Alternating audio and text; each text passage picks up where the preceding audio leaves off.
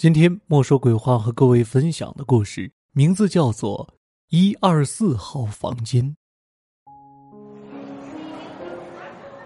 方怡在这个大雪纷飞的季节，只身来到 A 市，开始为自己的新生活打拼。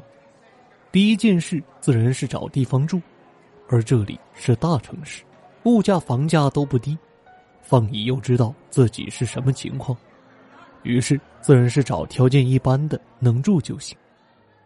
先随便找了个旅馆，把行李放下，方怡就出去找房子了。从早看到晚，都快绕着这城市转了一圈了，还是没有找到满意的。他沮丧的在街上走着，手里端着早已凉透的咖啡，腿很酸，实在走不动了。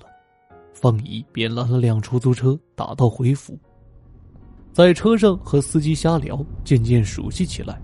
于是方怡向师傅打听：“师傅，附近有没有便宜一点的房子出租啊？”师傅呵呵的笑着：“有啊，多的是呢，尤其是西街附近，多的是便宜的公寓出租的。”哦，西街那边我刚去过了，转了好久，都租满了的。哦，西街角的玉湖去了吗？看门的老爷子人很好，我还和他喝过一杯呢。玉壶好像没有，师傅倒回去吧，我去玉湖看看。急着找房子，实在耽误不得，谢谢啦。司机找了个岔口，调转车头，又往西街玉湖楼驶去。苍天有眼，玉湖楼还有一间房没有租出去。方怡去看了房间，条件虽然简陋。但很干净舒适，价格也合理，他于是暗自高兴。老大爷确实很和蔼，笑眯眯的递给他钥匙，一边还给他倒了杯水，一边解释道：“房东出远门了，所以这间房的钥匙在我这儿。”嘿嘿。方怡心想，管他钥匙在谁那儿，自己有地方住就好了。一二四号房间，方怡握着钥匙。满意的笑，心里决定明天就搬进来。那我不打扰你了，明天预交房租就行。今晚上你先随意。说罢，老爷子突然急促的往房子里望了一眼，就匆匆离开了。方怡完全被快乐冲昏了头脑，完全没有在意老大爷的奇怪举动。第二天一直忙到傍晚，一切始终收拾妥当。方怡舒舒服服的和衣躺在大床上，对自己说：“方怡，你的新生活就要开始了。”就这么小憩了一会儿，方怡醒了，一看表，十一点了，赶紧去洗洗，好好睡一觉。他打开卫生间的灯，开始洗漱。方怡有个习惯，刷牙的时候特别喜欢全神贯注的照着镜子左右转动。好像是要看看牙齿上的每个小地方都刷干净了似的。与往常一样，他又仔细的盯着镜子中沾满泡沫的嘴巴，认真的刷牙。突然，不知是眼神聚焦还是什么，方怡猛地看到镜中映射出来的大床边站着一个人影。他一惊，全身发麻，停止了刷牙的动作，直直的盯着镜子看。几秒钟后，那人影又没了。就好像从来没有出现过似的。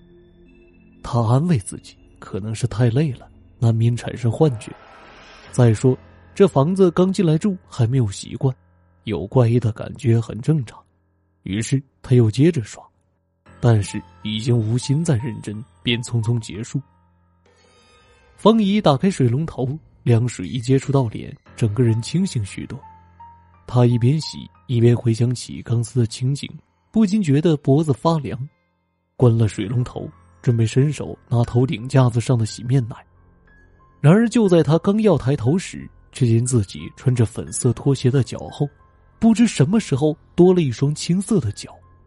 那双脚干瘦无光，歪歪扭扭，就那么静静的在他的脚后无声无息。他尖叫一声，回头，没有人。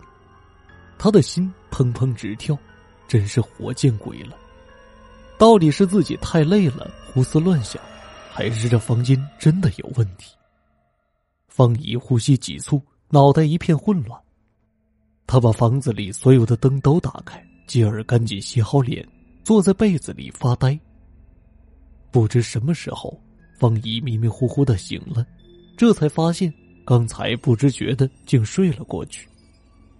满屋子的灯都开着，他想起自己的经济状况，这电费也不低，算了，还是去把灯都关了。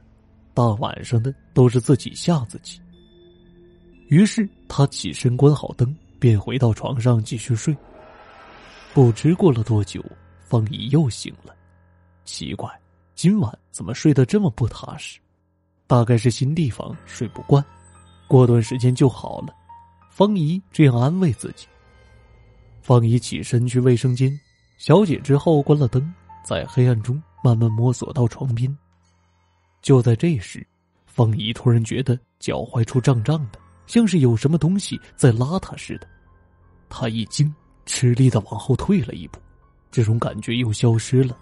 她又往前走了一步，准备上床，那种感觉又来了。对，就像是有人在床下使劲拉着她的脚一样。方怡又一次陷入深深的恐惧。方怡自认是个比较大胆的女孩，一般不信什么鬼啊神啊，今天真是邪门了。但是她又是犟脾气，于是她跑去打开卫生间的灯，憋足了劲儿冲到床上躺下，倔强的继续睡。奇怪，这次好像又没人拉她的脚了。接下来的几天，方怡倒没有再看到什么奇怪的人影。然而家里却总是有股莫名其妙的味道，闻着有点反胃，怎么喷空气清新剂都去不掉，而且还经常有些长相奇怪的虫子出没。他买了杀虫剂，喷洒在房间各处，大概能消停一天吧。可是隔了一天，那些虫子又出现了。方怡实在是忍受不了，这天下班后，他径直来到看门大爷的屋子，向他发牢骚。老大爷这次一改往日沉稳的样子，支支吾吾，答不出个所以然来。方姨一股子气从脚底窜上来，一字一顿的说：“大爷，您这样就不对了。这房子虽不是您的，可是房东既然把它交给您，您就要负责是吧？整天又是怪味又是虫子的，这日子能过吗？您倒是给说说这是怎么回事吧。”在方姨的逼问下。老爷子终于说出了实情。原来房东本是两口子，在这里住的好好的，后来不知什么原因，女人不见了。老大爷猜想是跟别人跑了。有一天，男的就阴着脸跟老大爷说要出远门，一时半会儿回不来，房子租出去让他先照看着。后来老爷子就按男的所说，把那房子租了出去。可是每次租出去不到一个月。人家就退房了，说是房子里闹鬼，晚上老看见一个女的站在那儿，有时候还在哭，吓死人了。